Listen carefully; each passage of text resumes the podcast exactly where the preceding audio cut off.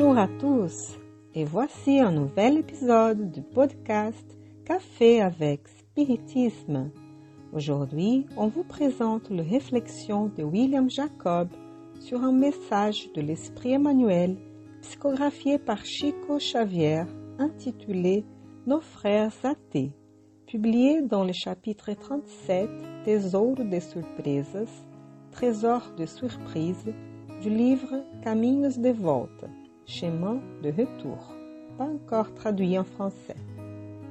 Le bienfaiteur dit Face à la prétendue rébellion de nos frères incrédules, tolérez patiemment la rudesse qu'ils peuvent éventuellement exprimer, sans les frapper avec des propositions et des arguments qu'ils ne peuvent peut-être pas accepter ou comprendre pour l'instant.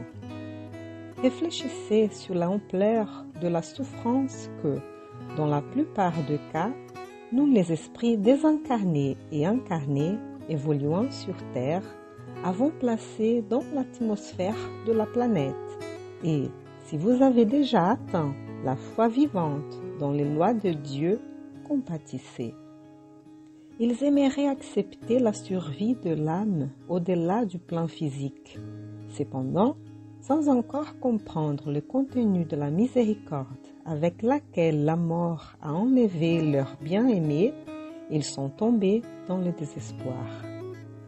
Ils désiraient avoir confiance en la victoire définitive de la bonté humaine, mais étant encore loin des connaissances relatives à la réincarnation, ils ont été témoins d'événements sauvages de délinquance et restent brisés d'angoisse, ignorant que les entrepreneurs du déséquilibre et de la cruauté sont menottés aux conséquences des actes malheureux forgés par eux-mêmes.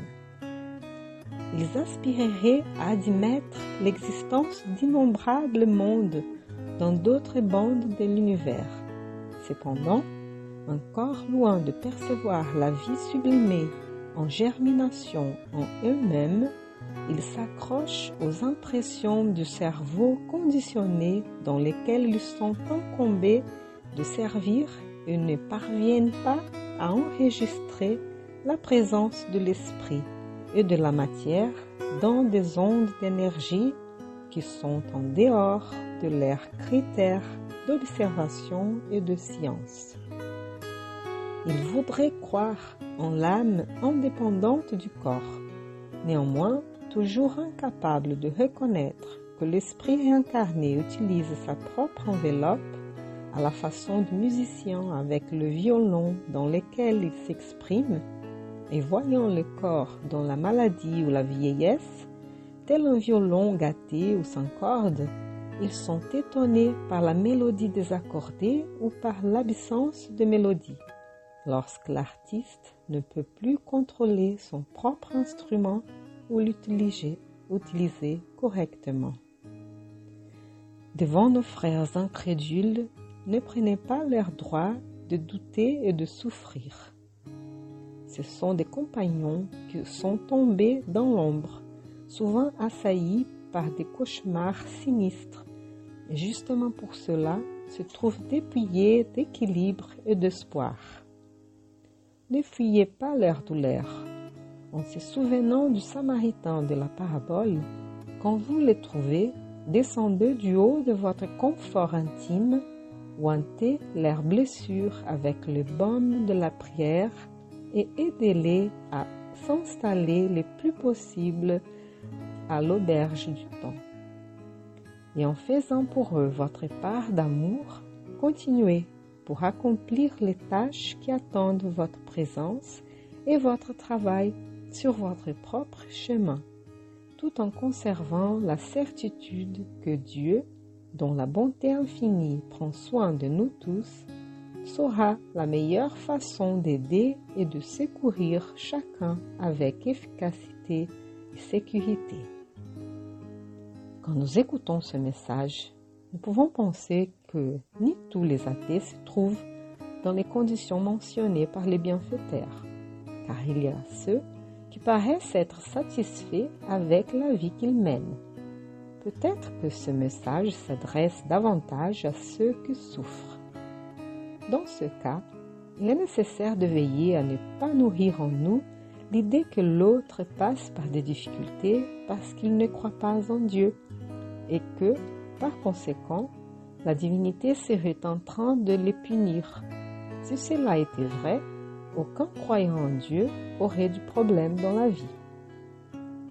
La croyance en quelque chose au-delà de la matière, les esprits, les anges, la vie après la mort, la possibilité de retrouvailles avec ses proches, tout cela peut aider l'individu à traverser des moments difficiles dans l'existence, peut donner une force que beaucoup de personnes ne peuvent pas comprendre ou expliquer, peut aider à développer en soi une résignation presque incroyable aux yeux des autres, tandis que l'absence de cette croyance peut être une complication supplémentaire, générant en plus de complications naturelles de chaque problème, la peur du néant, de la faim, de ne pas exister après la mort. Il ne nous appartient pas de reprocher nos frères athées, mais d'aider ceux en souffrance, selon nos possibilités sans les juger. C'est pour cela qu'Emmanuel place le Samaritain de la parabole comme modèle de conduite pour avoir aidé sans chercher savoir qui était l'homme tombé par terre, d'où il venait, quelle langue il parlait, quelle était sa profession ou quelle religion il professait. Le Samaritain n'a pas créé de barrières ni imposé des conditions pour rendre service. Un autre point important à souligner et qu'être spirit ne nous rend pas supérieurs à personne et ne nous exempte pas des difficultés et des souffrances. Il se peut que nous puissions être aidés parfois par quelqu'un qui ne croit pas en Dieu et qui n'a jamais étudié les enseignements de Jésus, mais qui, à un moment donné, agira d'une manière plus chrétienne et charitable que beaucoup d'autres qui disent connaître et croire en l'Évangile réfléchissons et avançons, rendant service à ceux qui ont besoin selon nos moyens. Lors de notre désincarnation, il ne sera pas pris en compte la religion ou philosophie que nous avons professée, mais le bien que nous avons fait et l'amour que nous avons nourri en nous au bénéfice des autres.